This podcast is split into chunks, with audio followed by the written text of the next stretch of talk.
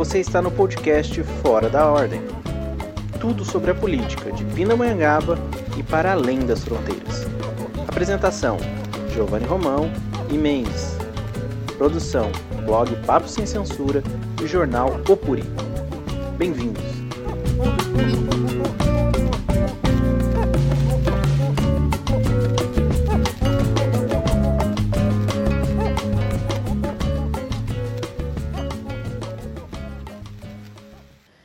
Pindamonhangaba, 1 de junho de 2021. Dados do coronavírus. São 14.272 confirmados com a doença e 319 óbitos decorrentes diretamente da doença. A taxa de ocupação de leitos é de 73% na UTI pública e 100% na UTI privada. Dados de vacinação são 35.322 doses primeira doses aplicadas e 18.254 doses na segunda dose. Boa noite, Giovanni. Boa noite, Mendes. Boa noite aos amigos do Fora da Ordem que estão nos ouvindo. Sétima edição. A gente está fazendo diferente hoje. A gente está gravando ao vivo aqui, direto é, do Curtiço, né? Trazendo as informações. Temos o museu ao fundo, Museu de Pindamonhangaba. Qualquer interferência externa que a gente tiver, alguém eventualmente que chegue, a gente vai fazer uma pausa estratégica aqui, né, Mendes? Um intervalo estratégico.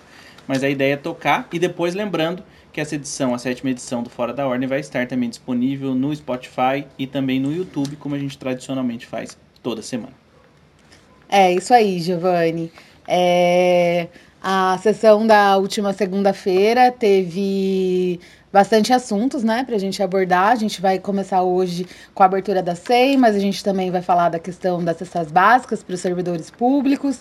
Vamos falar sobre a reunião de, com né, integrantes da, das instituições de segurança pública que rolou durante a sessão na segunda-feira. E aí a gente vai falar também dos pitacos da sessão. Exatamente. Temos bastante assuntos, mas a ideia é a gente ser bastante objetivo, bastante informativo é, nessa edição desta, dessa sétima edição do podcast. Vamos começar falando sobre a SEI, que é o nosso tema de abertura de hoje. A gente estava é, conversando um pouquinho aqui antes de entrar ao vivo, e a ideia é a gente fazer um shot na semana que vem, que a gente vai falar da SEI e vai falar também do tema da iluminação pública, que está bastante em discussão aqui na cidade no último mês, e vai ter muito assunto ainda pela frente. Então a gente vai se aprofundar mais na SEI na semana que vem. Por hoje a gente vai ser bastante informativo sobre o que aconteceu. Ontem foi aberta uma SEI, né, que é uma comissão especial de inquérito na Câmara de Pindamonhangaba. É, a SEI foi aberta a pedido do vereador Norbertin. São três membros na SEI que foram sorteados durante a sessão de ontem também. Então, Norbertinho, por ter sido quem pediu a abertura dessa SEI, vai ser o presidente dela.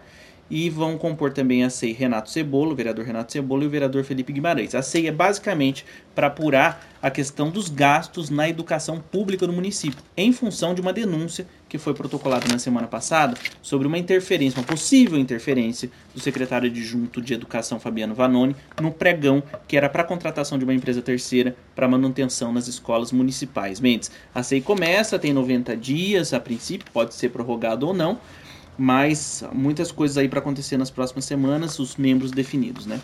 É, é os vereadores, inclusive, falaram, é, fizeram um requerimento verbal, né, Gígio, para que fosse suspenso o processo de licitação enquanto é investigado. Essa é uma coisa interessante que a gente tem para trazer aqui, né? Esse pedido dos vereadores, é, de que o processo não aconteça enquanto está havendo a SEI. É, e também houve um requerimento verbal é, para apurar a multa que foi recebida é, pela prefeitura por conta dessa licitação. Exatamente. Importante, a gente já sentiu ontem nos corredores, no pós-sessão ali, que eles devem, inclusive, resgatar um pouco o histórico dessa questão das reformas nas escolas públicas do município, as escolas da rede municipal, né? É importante frisar isso. Porque em 2017, no início da atual gestão, né, no primeiro mandato da atual gestão, foi feita uma grande reforma nas escolas, em todas as escolas. Então eles devem resgatar isso sobre qual é essa necessidade de quatro anos depois se contratar de novo empresas terceiras para se fazer manutenções em escolas que acabaram de passar por reformas. Né? Se, se, o, se não me engano, o vereador Magrão chegou a citar que nós temos dentro da prefeitura funcionários públicos, servidores públicos que poderiam fazer essa manutenção, não seria necessário essa contratação. E a denúncia protocolada pelo munícipe Roberto Veloso na semana passada diz o quê? Que uma possível interferência do secretário adjunto no, no pregão, no qual teria sido modificado inclusive as empresas qualificadas para a vitória desse pregão, sendo que as que ficaram seriam num valor muito superior, coisa de um milhão e meio acima das empresas que foram é, desqualificadas aí nesse pregão. É, isso que você falou sobre é, a, as escolas já terem passado né, por essa manutenção há um tempo atrás e é, de acordo com o vereador Magrão, né, ele falou que isso é alvo, inclusive, de uma ação civil pública, né, por abranger a manutenção elétrica e hidráulica de todas as escolas, né, que, como o Gígio disse, já passaram recentemente por uma grande reforma, né. Só queria é, jogar uma coisinha, que no meio dessa fala em que o vereador Magrão, ele fala sobre ação civil pública, ele fala também que ele abriu um BO, né, contra o secretário adjunto é, que fez uma fala contra ele, de acordo com ele, caluniosa na Rádio Ótima, né, Gigi? Exatamente.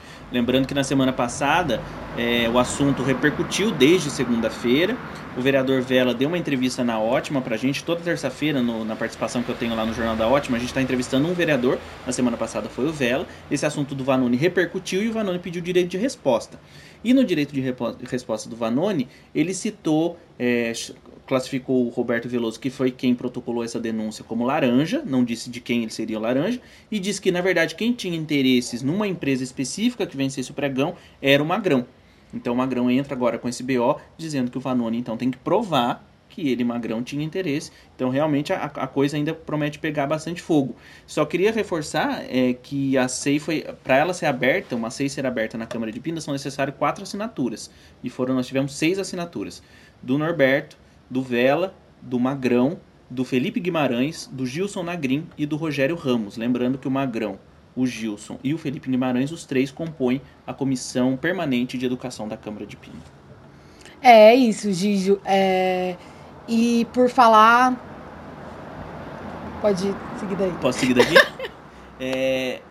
eu, eu fiz até um artigo hoje no blog sobre o que a gente pode esperar sobre essa SEI Assim, tem algumas coisas, né? Aí, Mendes, você que é, você que é da, da área jurídica pode nos refletir melhor sobre isso. Mas assim, não houve, neste caso ainda, já que o pregão está acontecendo, não foi finalizado, não houve um dano ao erário. Por enquanto, né? Até que se conclua, não houve um dano ao erário. Mas se provado for que o secretário adjunto teve interveio ali no processo do pregão, ele pode responder dado aí os princípios da, de, da Constituição brasileira, como impessoalidade, moralidade, pode refletir sobre ele também, e casos que venham até do passado mesmo sobre essas reformas. Né? Exatamente, Gigi, está certíssimo, né? É, a gente tem o princípio da isonomia que media as licitações, né? É, e a ideia de que o, é, não vai haver favorecimentos pessoais ou nenhum cidadão, ou no caso a empresa que está se licitando, é, vai ser desprestigiada em função do interesse de, de algum agente público que esteja envolvido nesse ato administrativo, enfim. É, e por isso sim, né? Se for comprovado de fato essa interferência, é, a gente pode ter o secretário de, de, de o secretário adjunto é, respondendo por isso.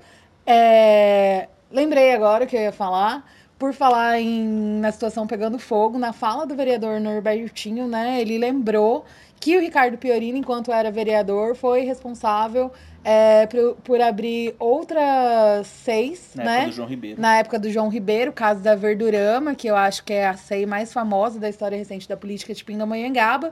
E aí ele fez uma fala no seguinte sentido. É, eu tenho certeza que o Ricardo Piorino é, vai apoiar a abertura dessa SEI, vai colaborar com a gente num tom de ironia, né? É lógico que não, porque o Ricardo Piorino é da gestão, é, mas é, lembrando do passado do Ricardo Piorino, que quando era vereador, é, abriu uma SEI, né? é, numa, numa situação bastante parecida com essa. Exatamente. E falando em, em Norberto Magrão, né? É, até separei, Mendes, pra gente colocar. Isso vai pra edição do podcast, tá? No, no Spotify. Que é a, a, a briguinha que teve ali entre Magrão, Cebola e, e Cal. Que quando o Magrão foi falar de novo da SEI, ele disse que. ele Parabéns aos vereadores que tiveram culhão em abrir a SEI. E aí, depois ele bateu um boca ali com o Renato Cebola fora dos microfones e o Cal falou: olha, não, não podemos ter aqui moleques, não somos moleques, temos que tomar cuidado com as falas no microfone. E aí gerou um, um clima ali que talvez valha a gente colocar aqui no, no final do programa, na edição do é, podcast, na edição editada do podcast. E eu só queria fazer mais um, um complemento sobre, sobre esse tema em relação ao, ao Vanoni, que é importante de reforçar para o secretário adjunto, diga-se de passagem. Ele fez a primeira campanha do Israel, quando Israel foi eleito a primeira vez em 2016, se tornou o primeiro chefe de gabinete, depois foi embora no meio da gestão, foi candidato a prefeito em Taubaté e agora retornou como secretário adjunto. Né? E ele tem sempre um jeito muito é, uma, uma, postura muito incisiva em falar, em se posicionar, e como se ele estivesse acima da lei, né? Em muitos momentos. E assim, é importante que ele saiba que ninguém está sentenciando ele antes da hora, né? Todo mundo tem direito à ampla defesa, de de passagem. A gente, inclusive, aqui defende Estado democrático o tempo inteiro, é, mas há uma denúncia, há uma apuração que começa a acontecer e vamos, vamos ver o que acontece. Ninguém está dizendo aqui que o secretário junto é culpado ou não mas há uma denúncia e ela tem que ser apurada, não tem como passar é, pano. É, isso é um, um, um problema, um sintoma que sempre se repete, né, Gigi? Quando é, a, gente, a gente percebe que aquela aquele time perfeitinho do começo do, do mandato, né, da Câmara, ele já está se desfazendo, tem vários, tem vários vereadores, né, é, claramente, né, delimitadamente ali que a gente pode falar que estão, que, né, agora não dizem mais que não são oposição, né? Que é o Magrão, o Vela e o Norbertinho, né? Estão é, puxando essa, essa oposição, seja né, da forma que for na Câmara. É, mas ainda tem por parte de alguns vereadores esse esse cuidado né, em proteger o teto de vidro da prefeitura. Recentemente teve é, a CEI do coronavírus, que o vereador Erivelto Vela tentou colocar, e os vereadores, né, muitos vereadores votaram contra, não teve assinatura suficiente, é, porque em Pindamonhangaba ainda né, a Câmara é, por alguns vereadores que são extremamente alinhados com o prefeito, é, tem essa coisa de impedir que as seis sejam abertas e isso prejudica demais, né? Porque os vereadores falam o tempo todo que o trabalho deles é fiscalizar.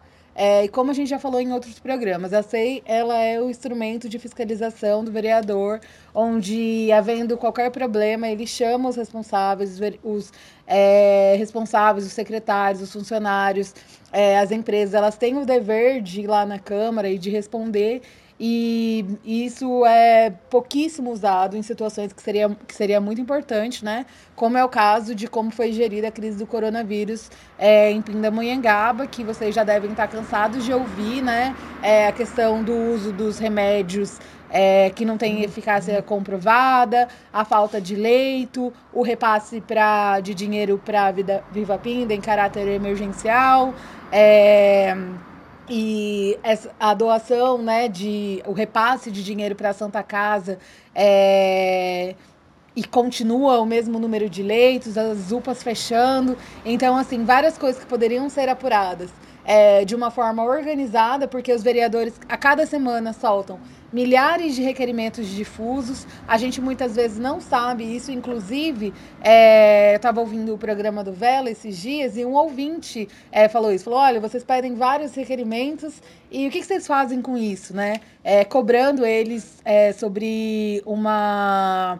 sobre eles agirem, né? É, quando recebem a resposta do requerimento e tal. É, então, era uma forma muito mais organizada de proceder essa investigação, de organizar os dados do coronavírus é, e de entender como foi a gestão do coronavírus, como está sendo a gestão do coronavírus em Pinda, e conseguir corrigir num tempo hábil é, para a gente conseguir salvar a vida das pessoas, né? É, mas isso, infelizmente, não aconteceu e não tem sinal de que é, venha acontecer. Então, é, a gente fica feliz que, pelo menos, é, em casos que são tão polêmicos, né? Como é o caso da licitação que aconteceu agora, foi uma denúncia, né? É, que foi bastante polêmica, que pelo menos dessa vez a SEI tenha sido aberta. Exatamente. E, e, essa questão que você fala da, da questão da Covid, né?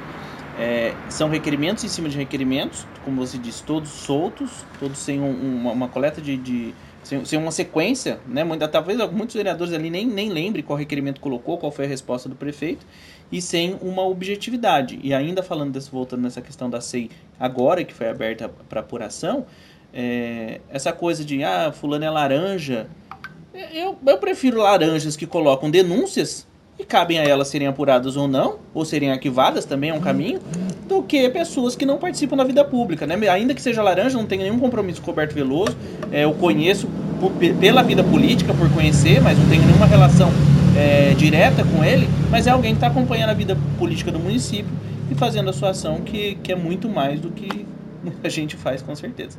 É isso aí.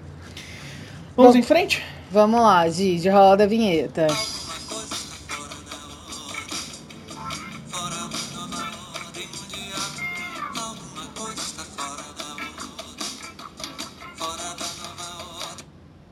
Vamos lá, a gente vai falar agora das cestas básicas, né? Essa era uma outra ameaça, que ameaça entre aspas, né?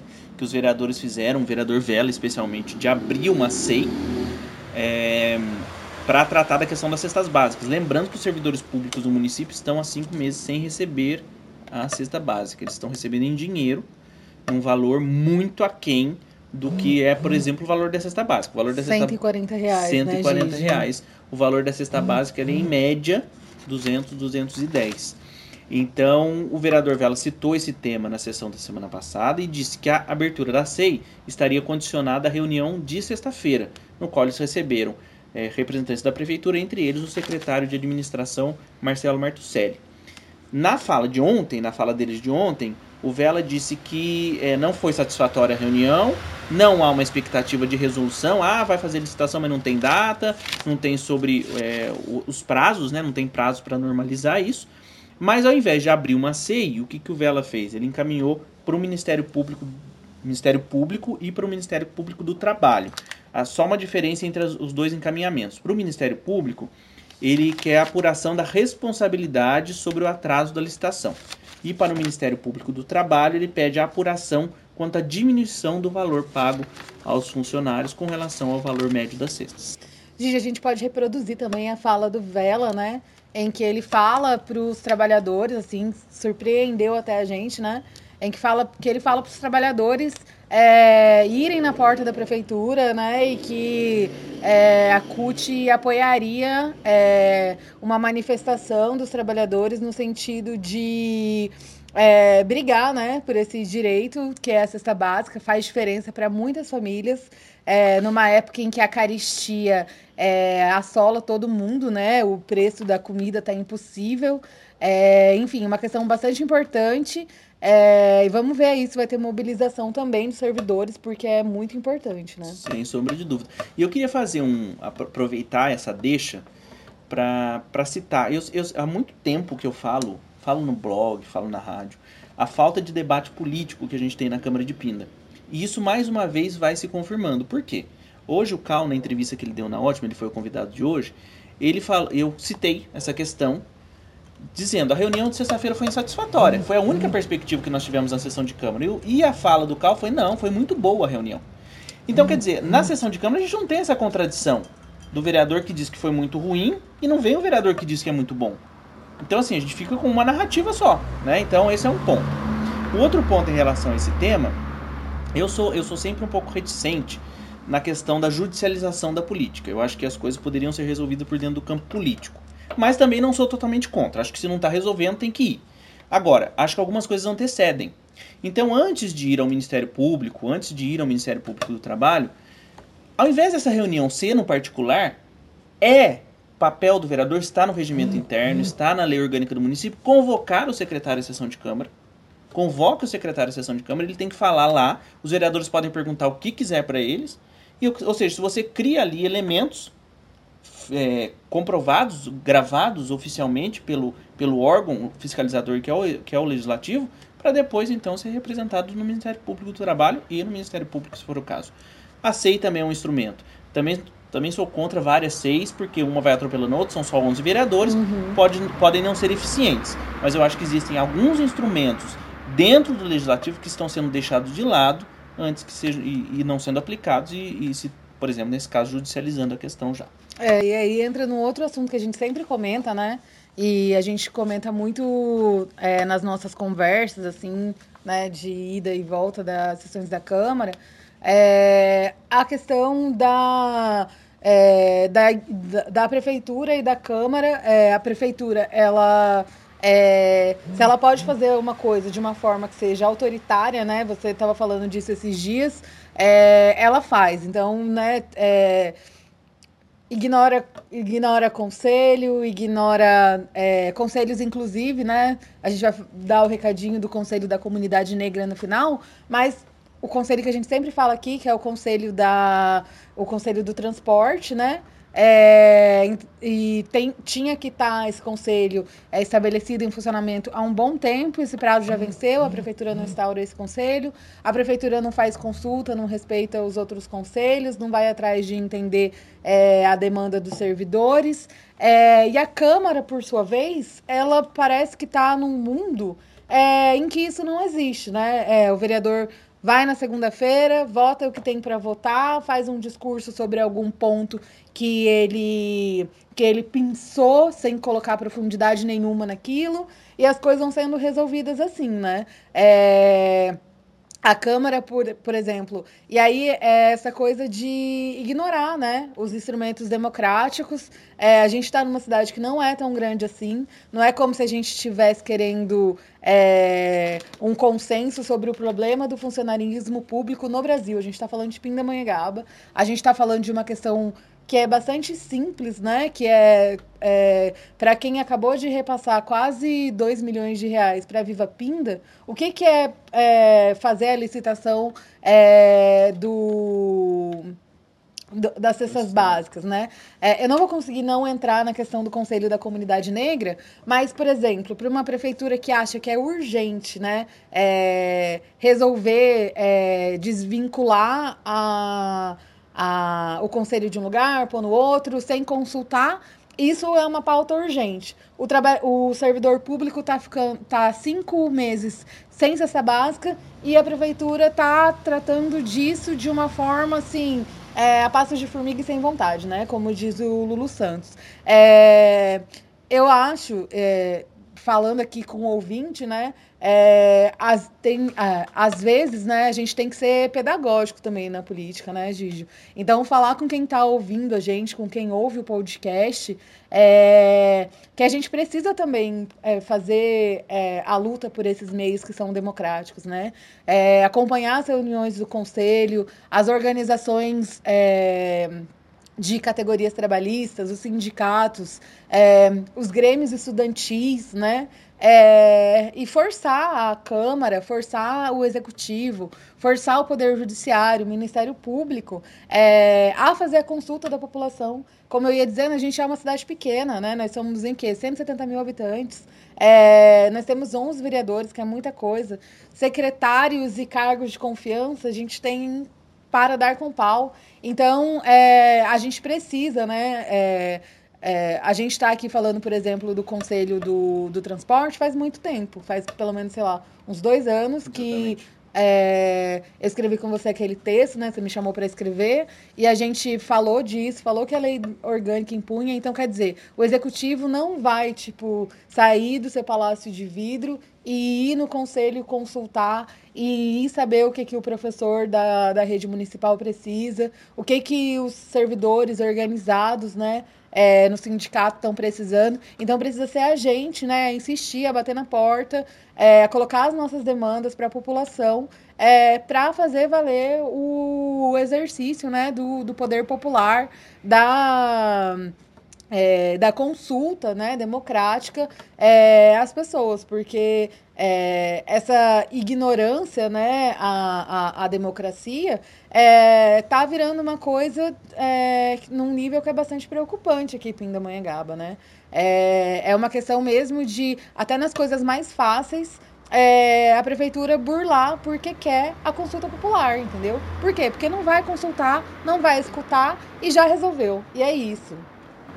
Exatamente. E, e, a, e aí é o que eu, eu insisto na questão de que a Câmara é um instrumento de freio a, essa, a, essa, a esse executivo que tem posturas autoritárias. Né? Então, assim, veja bem, se a gente for pegar todos esses temas, é uma, é uma prefeitura que tem, na urgência dela, é mais urgente criar seis cargos de comissão no início da gestão do que apresentar o projeto de auxílio emergencial a nível municipal. E a Câmara foi lá e aprovou. É mais urgente para ela colocar dinheiro no cofre da Viva Pinda do que instalar o Conselho Municipal de Trânsito. E a Câmara aprovou. Então, assim, passa pela Câmara. Então aí fala, mas, mas o que, que a gente faz? A gente vai barrar? Não necessariamente. Acho que daí vai dar consciência de cada, cada vereador que vai votar. Mas não se vota enquanto não vier o projeto que é prioritário. É a mesma questão do conselho. Ah, mas a, a, a, o conselho tem que dialogar com a prefeitura. Não, o conselho pode dialogar com a Câmara. Isso a Câmara, a Câmara tem poder para votar contra o projeto. Se o conselho está dizendo, não, nós não queremos essa transferência, aonde está, a princípio está bom, então ou a prefeitura muda ou a Câmara, ou a Câmara ouve, se a prefeitura não quer ouvir o conselho de, da comunidade negra, que a Câmara ouça e vote contra. Né? São, são órgãos independentes e os dois podem ouvir. Né? Se um não está ouvindo, que o outro faça esse papel. Sim.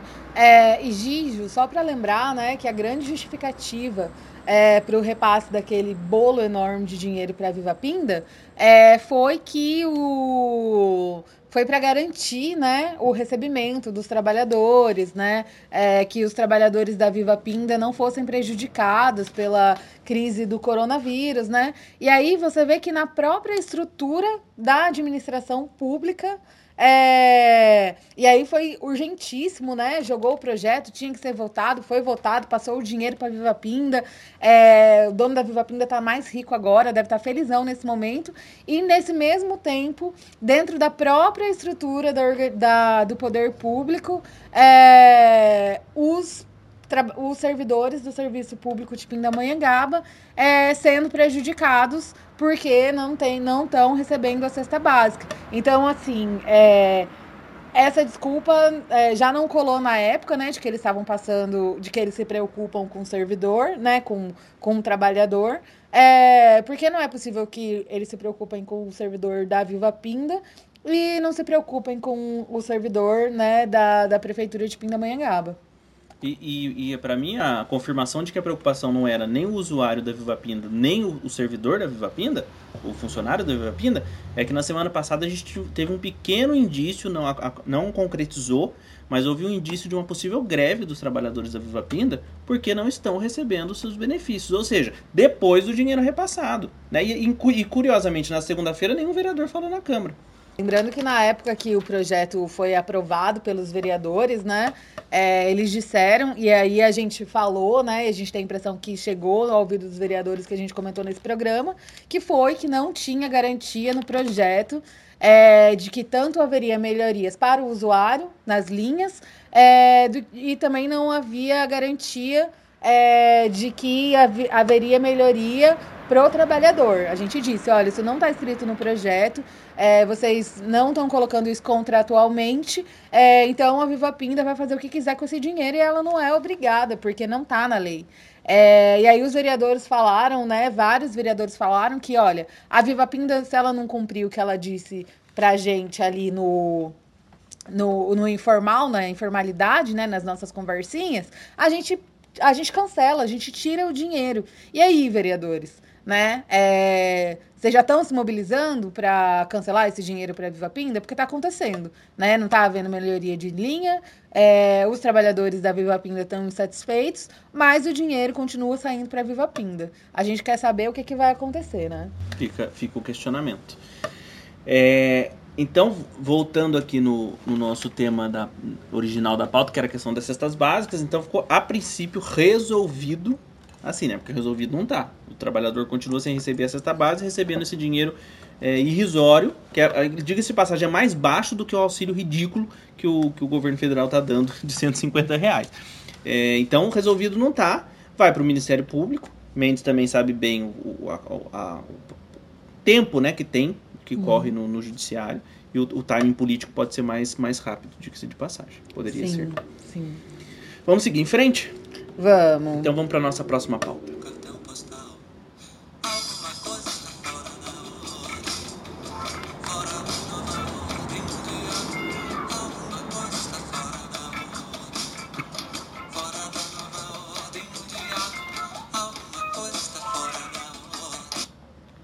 Bom, nossa pauta 4 é sobre a questão da segurança pública. É, lembrando que desde o início do ano, os vereadores têm cobrado, alguns vereadores, hum, por exemplo o Cal, que é o presidente da Câmara, a questão do fim do plantão policial em Pindamonhangaba, né, na Polícia Civil. E ontem, depois de várias provocações, nós tivemos na Câmara um encontro entre representantes da Polícia Civil, Polícia Militar e estava também presente o deputado estadual Padre Afonso. É, e aí o, a conversa lá era sobre essa, esses apontamentos. É, e aí eu vou resumir rapidamente o que foi falado ali. O plantão da Polícia Civil, de fato, não está mais funcionando presencialmente à noite e nos fins de semana. É, então, caso de algum flagrante, por exemplo, é feito por meio de videoconferência com algum delegado de algum lugar, pelo que eu entendi, do estado inteiro, não precisa ser necessariamente nem de perto. É, não há então, ou não haveria necessidade do deslocamento, por exemplo, da Polícia Militar até Taubaté, apesar de estar acontecendo esses casos.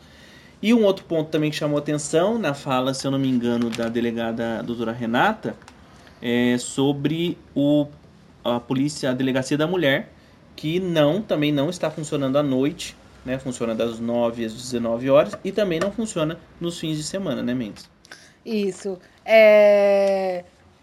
A segurança pública, né, é, ela é um tema que é bastante espinhoso, né, é bastante delicado.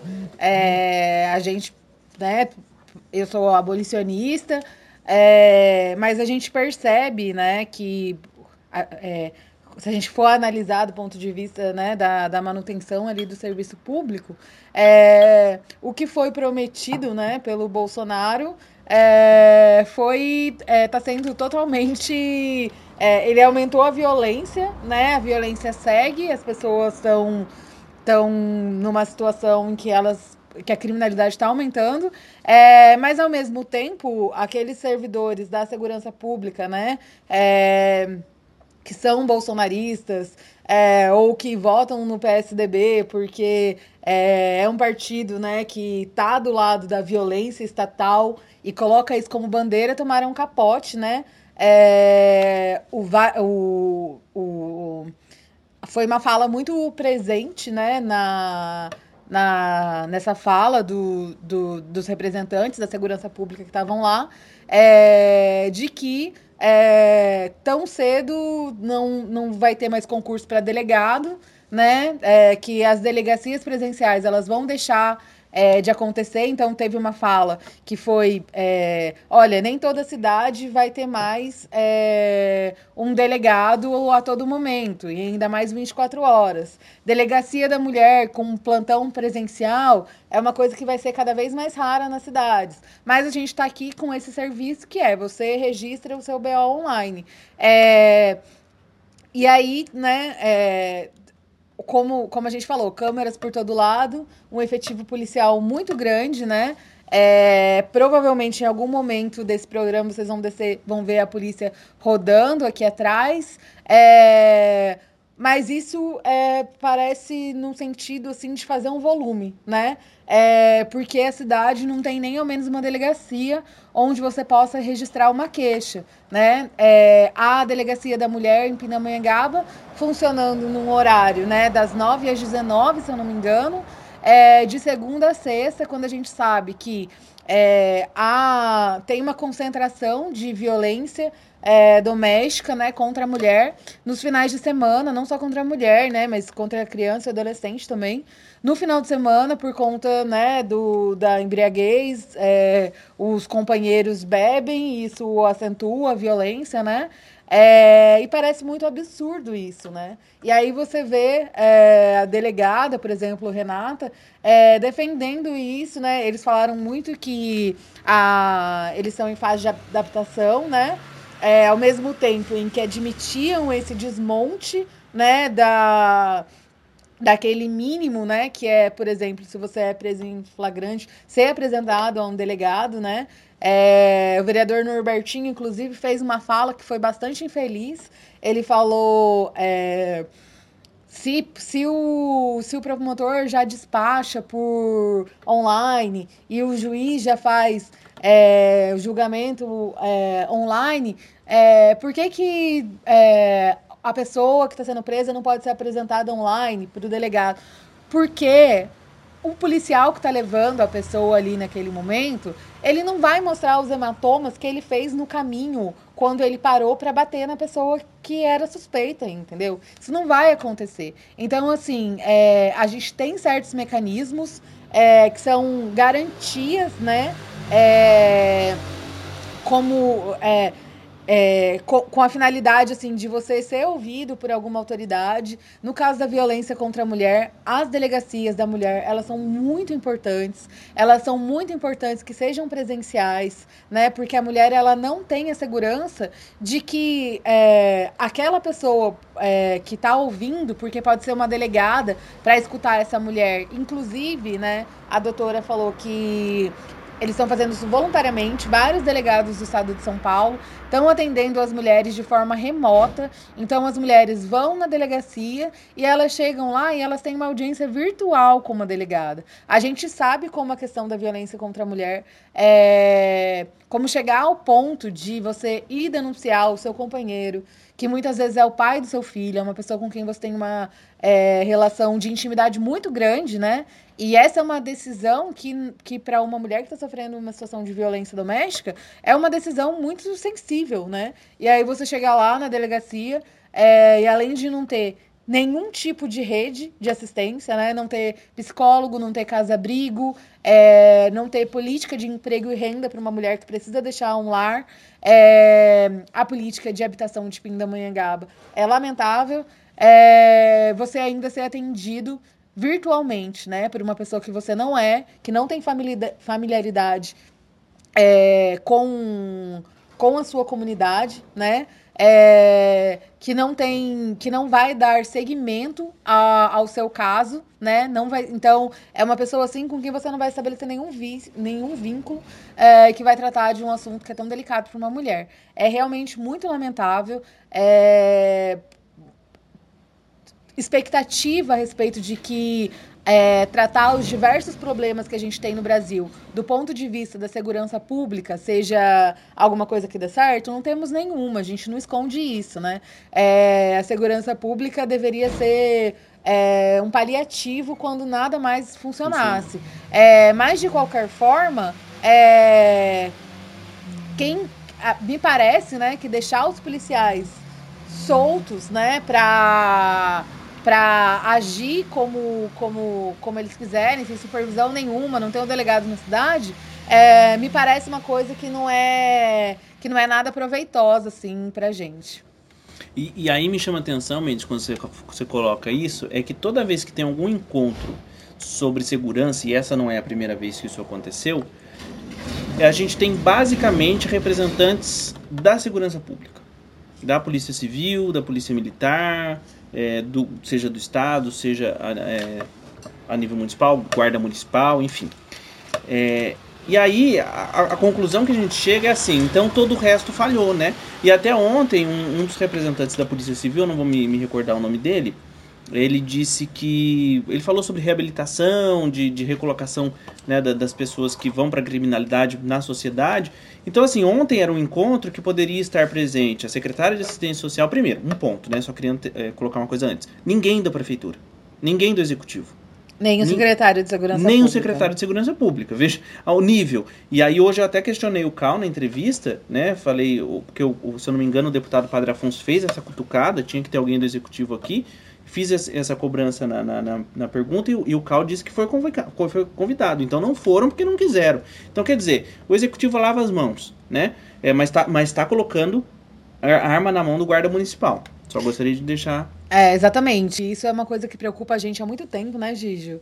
É, desde, que a, desde que a Guarda Municipal foi armada em Pindamonhangaba. É, e aí a gente sabe que os vereadores escutam o nosso programa de vez em quando. É, o vereador Norbertinho, ele falou né, sobre a Guarda Municipal também poder ajudar é, na questão do combate ao crime. Guarda Municipal defende patrimônio né, as, as competências de cada polícia, da Polícia Judiciária, da Polícia Militar, do Exército é, e das guardas municipais, elas estão estabelecidas constitucionalmente, né? É, e, a, e, a, e por força da Constituição, né? É, não é da competência da Guarda Civil, da Guarda Municipal, né? É, patrulhar, abordar pessoas, é, fazer registro, é, ir numa ocorrência onde tá, tenha tendo tipo qualquer coisa que fuja ao que fuja a, a, a esse zelo do, do patrimônio público, né? Guarda Municipal defende é, cuida da vidraça, cuida do jardim, cuida, cuida do bosque, das escolas, é, mas de forma nenhuma pode abordar uma pessoa. Então, se você é uma pessoa que está na rua, está é, sendo abordado por um guarda municipal, o guarda municipal quer te revistar, o guarda municipal quer te conduzir a algum lugar, é, essa, isso não é da competência dele. Ele não tem esse direito. É, a gente tem que, num momento em que a gente está perdendo é, vários direitos por minuto, aí, cada hora que a gente a gente piscou, a gente já perdeu algum direito, alguma garantia que a gente tinha. É importante falar isso, né? É, esse, é, não é função da Guarda Municipal é, atuar em qualquer tipo de ação que não seja defender o patrimônio público. Exatamente. E aí, complementando então essa questão, então não havia ninguém do executivo, só estou confirmando aqui se está gravando certinho, é, não havia, não,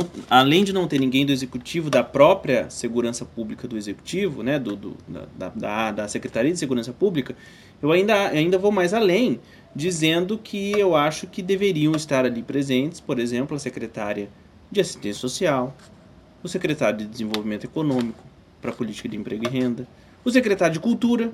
Onde estava o secretário de Cultura? Poderia estar participando, ainda que fosse como ouvinte, ainda que não tivesse sido convidado para estar na mesa, mas que estivesse como ouvinte, para registrar, para acompanhar aquele, aquele momento, aquelas falas, inclusive dos vereadores. Né? Então, é, pensar a segurança pública só pela área de segurança pública, só pelo ostensivo, só pelo, pelo punitivo, a gente não resolve. Então, a gente está, voltando lá no começo que você falou, a gente está admitindo que falhou em todo o resto, deu tudo errado e agora a gente tem que ir para porrada e bomba, né? É, então é triste ver que, que o executivo de Pindamonhangaba trate a segurança de forma tão superficial e, e de forma tão truculenta, seja na prática, seja nas, suas, nas, pró nas próprias políticas públicas propostas. É, e outra coisa que é uma impressão, né, que, que é, tive da, da fala dos vereadores, né, é que eles sempre são muito incisivos, né, a gente sabe que a segurança pública, ela é um tema que comove, né, é, então os vereadores sempre são muito incisivos em dizer do aumento da violência e tal, e é, recebendo a, a capitã da Polícia Militar, a delegada, enfim, é, o, o, outro representante da Segurança Pública, o outro delegado, o Padre Civil. Afonso. É, os vereadores deram uma recuadinha no tom, né?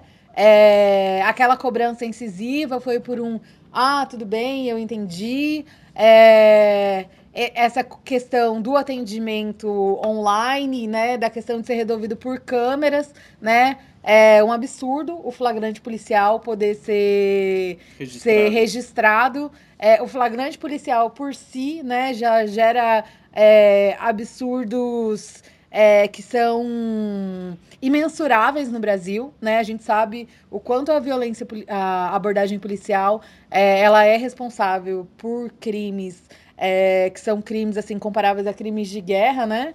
É, faz é um elemento muito importante do genocídio da população brasileira, a abordagem policial. E aí tem a coisa agora de poder é, registrar os flagrantes por câmera, que é uma coisa que deveria ser tomada por totalmente legal e está sendo adotada é, no estado de São Paulo. Os vereadores é, abraçando isso de uma forma totalmente ingênua, né? É, e aí vou ter que falar, né? Ouvi várias piadinhas aí de que eu tô falando muito bem do Vela, Giovanni, mas é, foi o único vereador que, que falou no sentido é, da, da desvalorização do policial, né? Da atividade, é, da atividade delegada. Algum vereador tinha lançado a bola de se podia usar da atividade delegada. Vela pegou o microfone para falar o que a gente já tinha, o que o PSOL, principalmente, tinha falado na cidade é, alguns anos atrás, né? De ser contra a atividade delegada, porque é colocar um um profissional que já está extremamente precarizado, no seu horário de folga, né? É, a gente sabe que no Brasil tem uma alta taxa de suicídio, por exemplo, de adoecimento psíquico é, dos policiais. E aí pegar essa pessoa e colocar ela para dobrar, né, o serviço. É, isso é uma coisa assim que não tem nem como, como imaginar qual que é a, a cabeça, o estado psicológico é, desse funcionário público, né, que está ali sendo colocado nisso. E aí o vereador Heriberto Vela fez essa fala, né, no sentido de que é, as condições de trabalho do policial, dos policiais, né, tinham que ser melhoradas. É, eu acho particularmente que a polícia tinha era que acabar. É, mas nesse contexto do que a gente estava falando, né, dos serviços públicos, é, pareceu uma fala bastante coerente. Exatamente, vai pelo menos num, num sentido do que a gente tem discutido sobre a questão é, de uma de uma polícia que seja menos truculenta e claro quando você é, coloca o trabalhador né ou qualquer, qualquer ser humano numa condição de, de, de, sobrecarga de trabalho a tendência é que ele se torne ainda mais truculento né ainda mais a questão do desequilíbrio psicológico etc então é, foi uma fala muito importante a gente não tem problema quando a gente como a gente fala a gente não tem problema em reconhecer é, aqui também o, as, as boas falas as boas boas narrativas também. É isso? É isso. Então vamos caminhar para a nossa última pauta, trazer aí os pitacos finais da sessão de ontem que a gente reservou.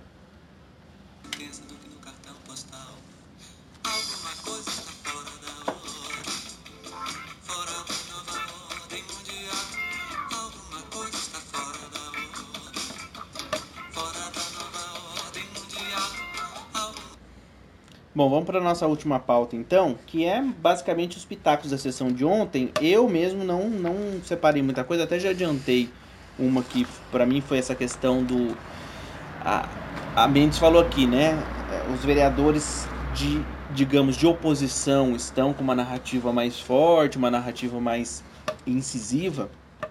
É, lembrando que o autor da fala, eu não sou situação nem oposição, é o Vela, o próprio vereador Vela, a gente acabou de falar dele aqui diante de uma gestão como essa, que não é de hoje, ela já vem de quatro anos, é, no meu entendimento, no, na minha percepção, não tem chance de não ser situação nem oposição. É necessário ser oposição. Sim. É, é uma gestão truculenta, é uma gestão que não, não tem política pública é, é voltada para as questões sociais, para as questões é, de cultura. É, todas essas áreas estão é, é, no relento. A questão da educação sempre cada vez mais terceirizada, a saúde cada vez mais terceirizada. Então não tem como ser oposição, não, ser, não tem como ser neutro ou situação com relação a essa gestão. É necessário ser oposição.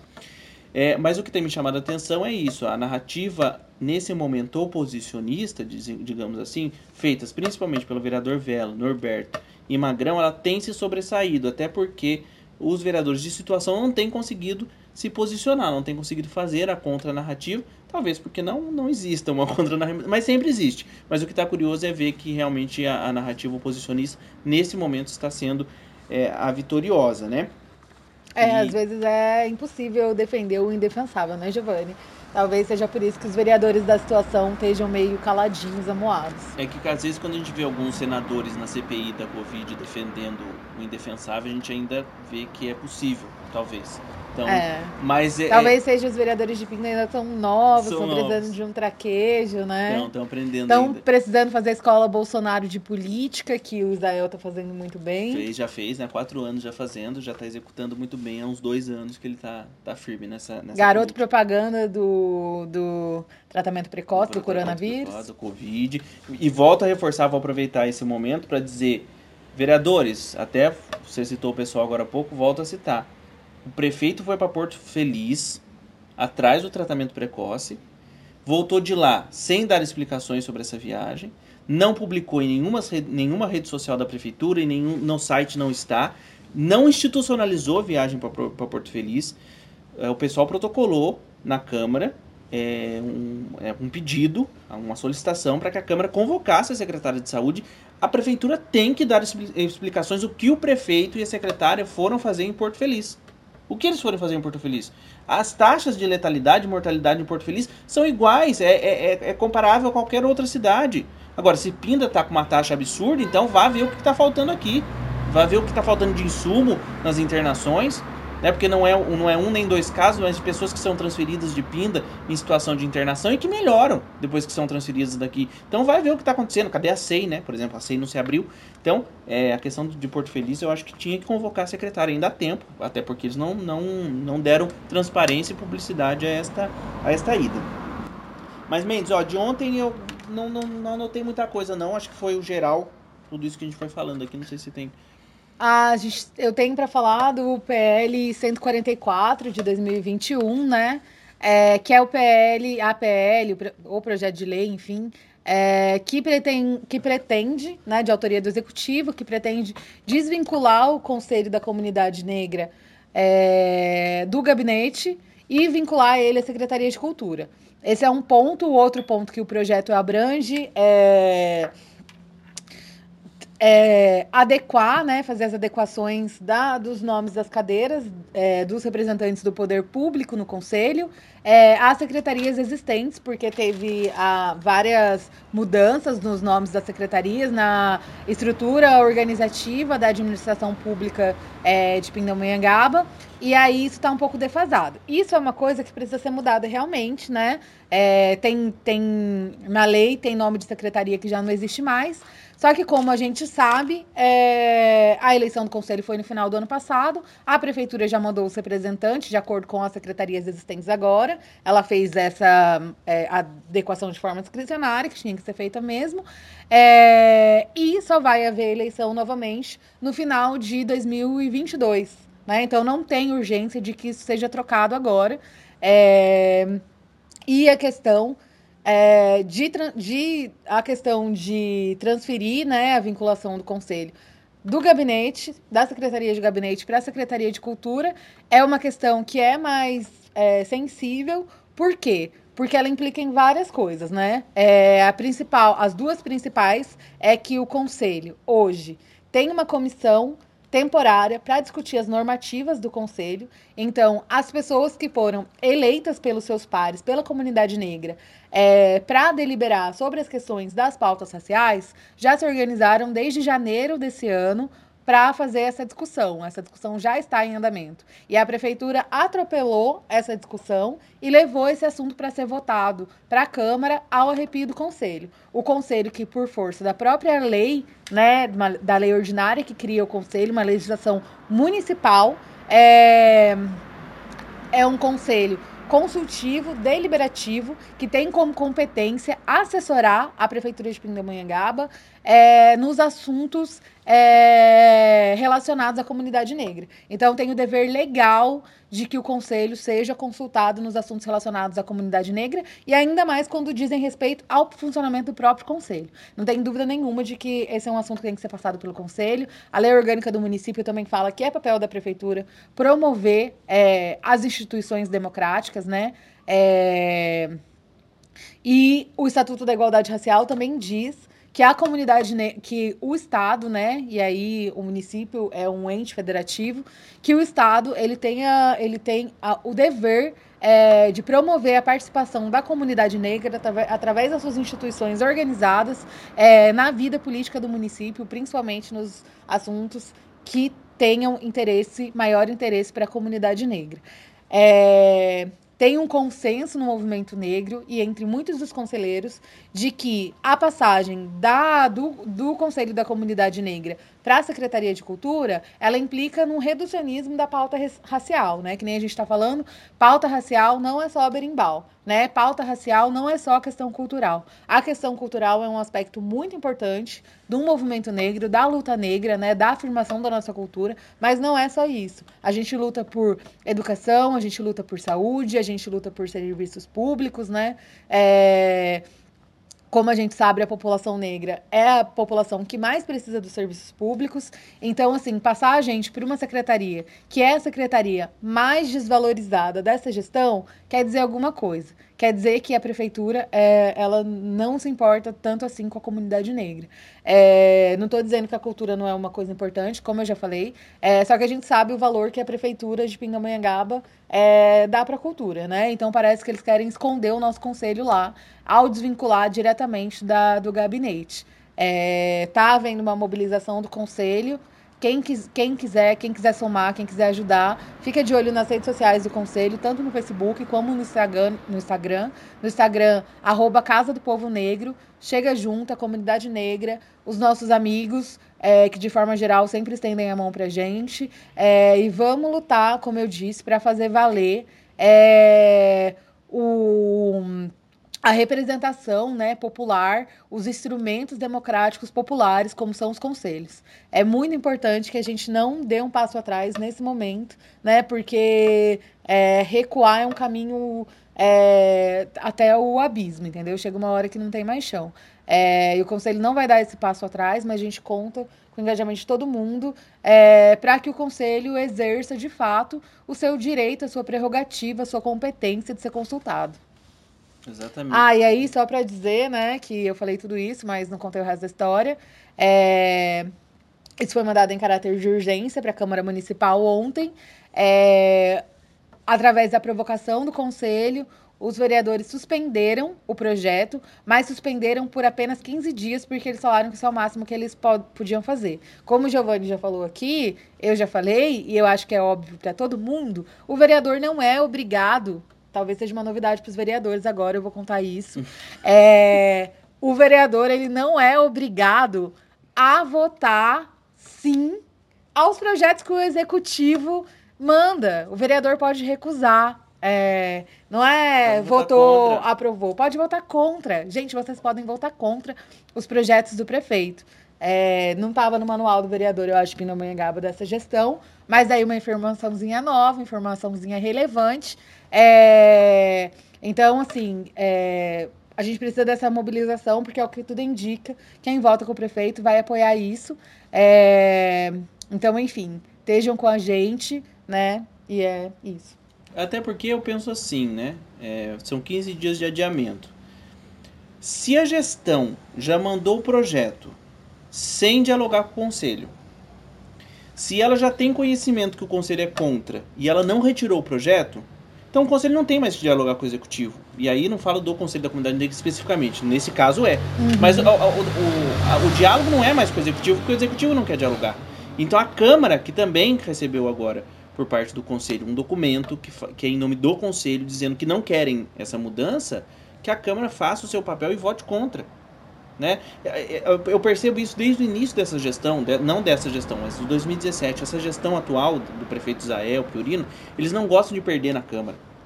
Então, quando eles vêm com um projeto, por exemplo, eu lembro de um projeto, Mendes, até você escreveu um, te um texto comigo, que eles queriam é, tirar a obrigatoriedade do motorista dirigir o carro da prefeitura. Exatamente. Aí nós escrevemos um texto técnico dizendo todos os riscos que aquilo representava. Aquilo de alguma forma repercutiu, que a gente não sabe como. O que a prefeitura fez? Retirou o projeto. Eles morrem de medo de projeto morrer no, no plenário.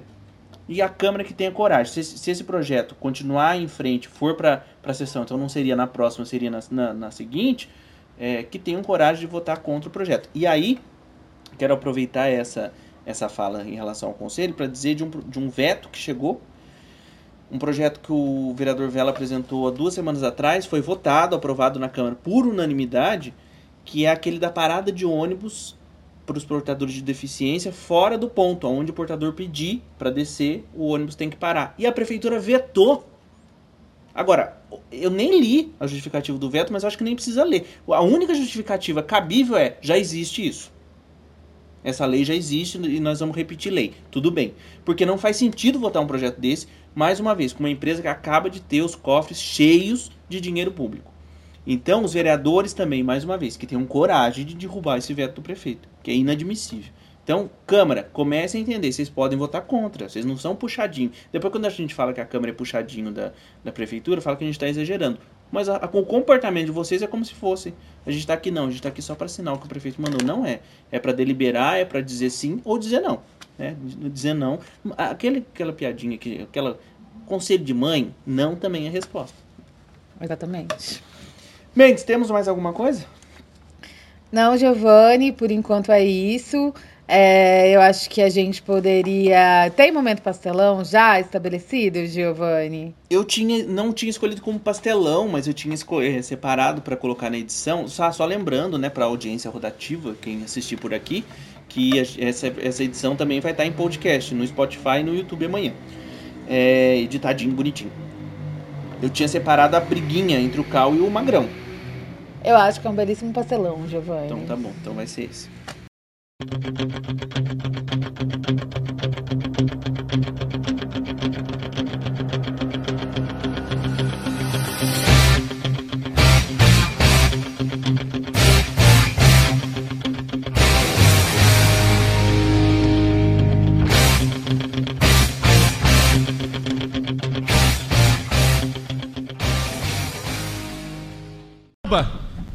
Senhor presidente da SEI, Norbertinho, do gestor que merece sim ser investigado. Quero aqui agradecer a todos os vereadores que tiveram culhão para assinar essa SEI. Senhores vereadores, 6 milhões para manutenção, 6 milhões para aluguel de tablet. Já se passa de um ano e três meses de pandemia, nobres, nobres vereadores. Agora é momento de fazer o aluguel de tablets para as nossas crianças? Senhor presidente, senhor vereador, vamos completar? Fica então essa minha pergunta. E nós vamos trabalhar, porque dinheiro da educação das crianças da nossa cidade é coisa séria. E ninguém vai levar assim de forma escusa. São essas minhas considerações. Muito obrigado. Eu acho que aqui na casa não tem moleque, né? Acho que cada um é responsável eu acho que as falas das pessoas tem que ter eh, um pouquinho aqui. Cada um tem aquilo que faz e todo mundo aqui é responsável. Eu acho que tem hora que a gente tem que ver as palavras. Então vamos para o encerramento, Mendes? É, vamos para o encerramento. É, programa ímpar, né? Já nem me lembrava mais. É, sou eu quem escolhe a música, né? E aí eu vou escolher é, Camarada Marcelinho é, Partido de Lenin.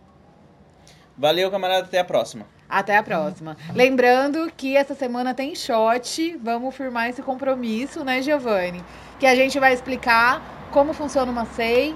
É, vamos explicar mais a fundo o porquê dessa SEI, né, que está rolando agora. E a gente vai falar também da questão da iluminação pública, que é um tema que tem sido colocado tanto né, nos requerimentos, né, aquele, aquela pipoca de requerimentos, é, mas também é alvo né, de tentativa de desoneração para a empresa. Então a gente vai explicar é, a questão da iluminação pública, da privatização, da tentativa de privatização da iluminação pública, todos esses aspectos estejam com a gente ainda essa semana, né, Gigi?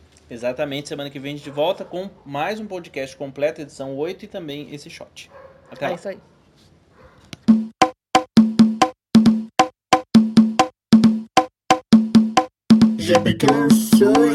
Oi, enquanto tiver erguida a bandeira do partido de Lênin, a chance de vencer. O poder é popular. Pra mim e pra você A batalha é violenta e não vamos correr E vamos estar no sindicato e formar professor Está do lado do estudante e do trabalhador Está do lado do sem terra e lado do sem teto, porque o bagulho é louco, irmão, é um papo reto. E vamos instruir os menores sobre o comunismo. E voltar pra militar pra dentro do partido.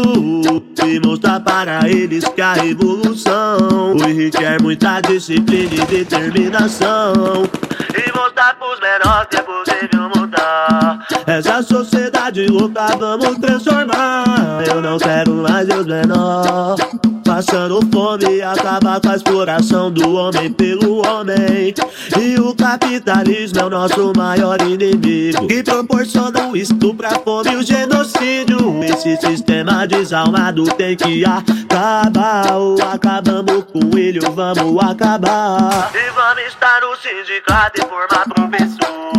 Está do lado do estudante e do trabalhador. Está do lado do sem terra e lado do sem teto. Porque o bagulho é louco, irmão, é um papo reto. E vamos instruir os menores sobre o comunismo. E voltar pra militar pra dentro do partido. E mostrar para eles que a revolução requer muita disciplina e determinação.